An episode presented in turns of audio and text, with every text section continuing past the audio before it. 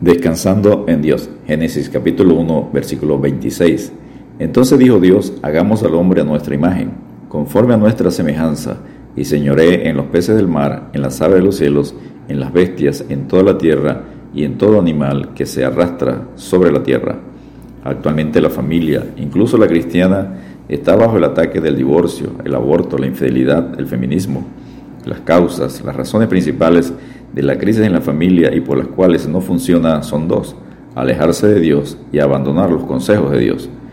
Dios hace énfasis a su pueblo Israel y a la familia hoy día recordando, porque dos males ha hecho mi pueblo, me dejaron a mí, fuente de agua viva, y cavaron para sí cisternas, cisternas rotas que no retienen agua. Jeremías 2.13. Las familias actuales han dejado la fuente, la fuente de Dios, de la sabiduría, la felicidad y la descendencia que glorifique a Dios. Las familias actuales han cavado para sí mismas cisternas rotas, reemplazando la palabra de Dios y la han sustituido por sus propias decisiones, pensamientos, deseos y enseñanzas motivadoras de la psicología. En el principio, Dios creó la primera familia y la colocó en el huerto de Edén con características y principios básicos, y creó al hombre a su imagen. A imagen de Dios lo creó, varón y hembra los creó, y los bendijo Dios y les dijo, Fructificad y multiplicaos, llenad la tierra y sojuzgadla, y señoread en los peces del mar, en las aves de los cielos y en todas las bestias que se mueven sobre la tierra. Génesis capítulo 1, versículos 27 y 28. Características del primer hogar. Génesis capítulo 2, versículos 8 al 25. Característica número 1. Un hogar con provisión material. Génesis 2, 8. Y Jehová plantó un huerto en Edén, al oriente, y puso allí al hombre. La supervivencia de la familia estaba garantizada. El huerto de Edén habla de gracia sobre gracia. El huerto puede ser tomado como una figura de la provisión que Dios ha efectuado para el hombre en Cristo Jesús. Característica número 2 del primer hogar, un lugar para disfrutar, Génesis 2.9.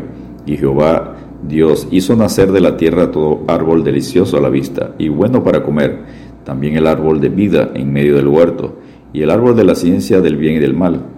Todo el plan de salvación es hecho por Dios. La salvación viene de Jehová, Jonás 2.9. El hombre hecho por Dios fue invitado a entrar en toda la plenitud de Dios y disfrutarla. El árbol de vida, este era el árbol de vida eterna para Adán. La cruz de Cristo es el árbol de vida para el hombre caído. Yo he venido para que tengan vida y la tengan en abundancia. Juan 10.10. Como padres, necesitamos hacer de nuestro hogar un lugar agradable para la familia y que Cristo sea nuestra vida eterna.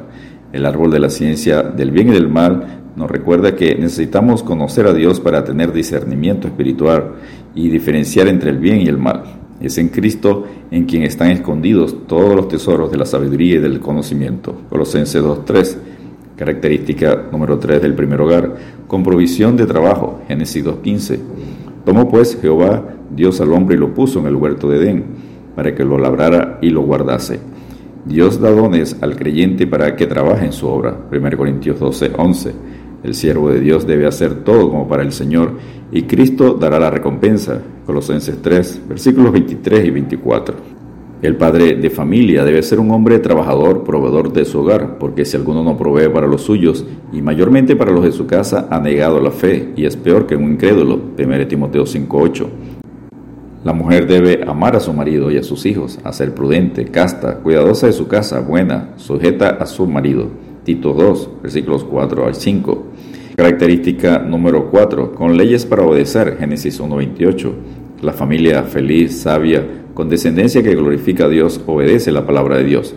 Los primeros mandamientos de Dios para el ser humano son fructificar, de la palabra hebrea original parat, que significa crecer, ser fértil, dar fruto, retoñar, crecer hasta ser fértil y luego multiplicados. Viene la palabra original rabat, que significa aumentar, crear, tener hijos. Génesis 1.28. Los padres deben enseñar a los hijos la palabra de Dios desde la niñez y estas palabras que yo te mando hoy estarán sobre tu corazón y las repetirás a tus hijos y hablarás de ellas estando en tu casa y andando por el camino y al acostarte y cuando te levantes. Deuteronomio capítulo 6 versículos 4 al 9 y Efesios 6 4. Característica número 5 del primer hogar, con disciplina y castigo por la desobediencia. Génesis 2, versículo 17, parte B. Dios estableció disciplina al hombre por causa de la desobediencia. El día que de él comas, ciertamente morirás. Jesucristo exige si me amáis, guardad mis mandamientos. Juan 14:15. Toda falta de respeto a la autoridad debe recibir un castigo justo y adecuado, porque Jehová al que ama castiga. Proverbios 3:12. Hebreos 12, versículos 5 al 11. Característica número 6 del primer hogar. La primera boda, integrada por hombre y mujer. Génesis 2, versículos 18 al 23. Dios crea al hombre, varón, en Génesis 1.27 y 2.7.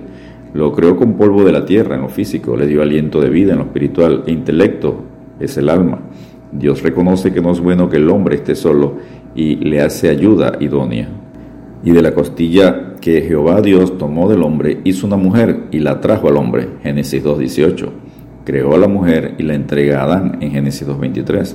El que haya esposa haya el bien y alcanza la benevolencia de Jehová. Proverbios 18.22. La boda del primer Adán fue terrenal.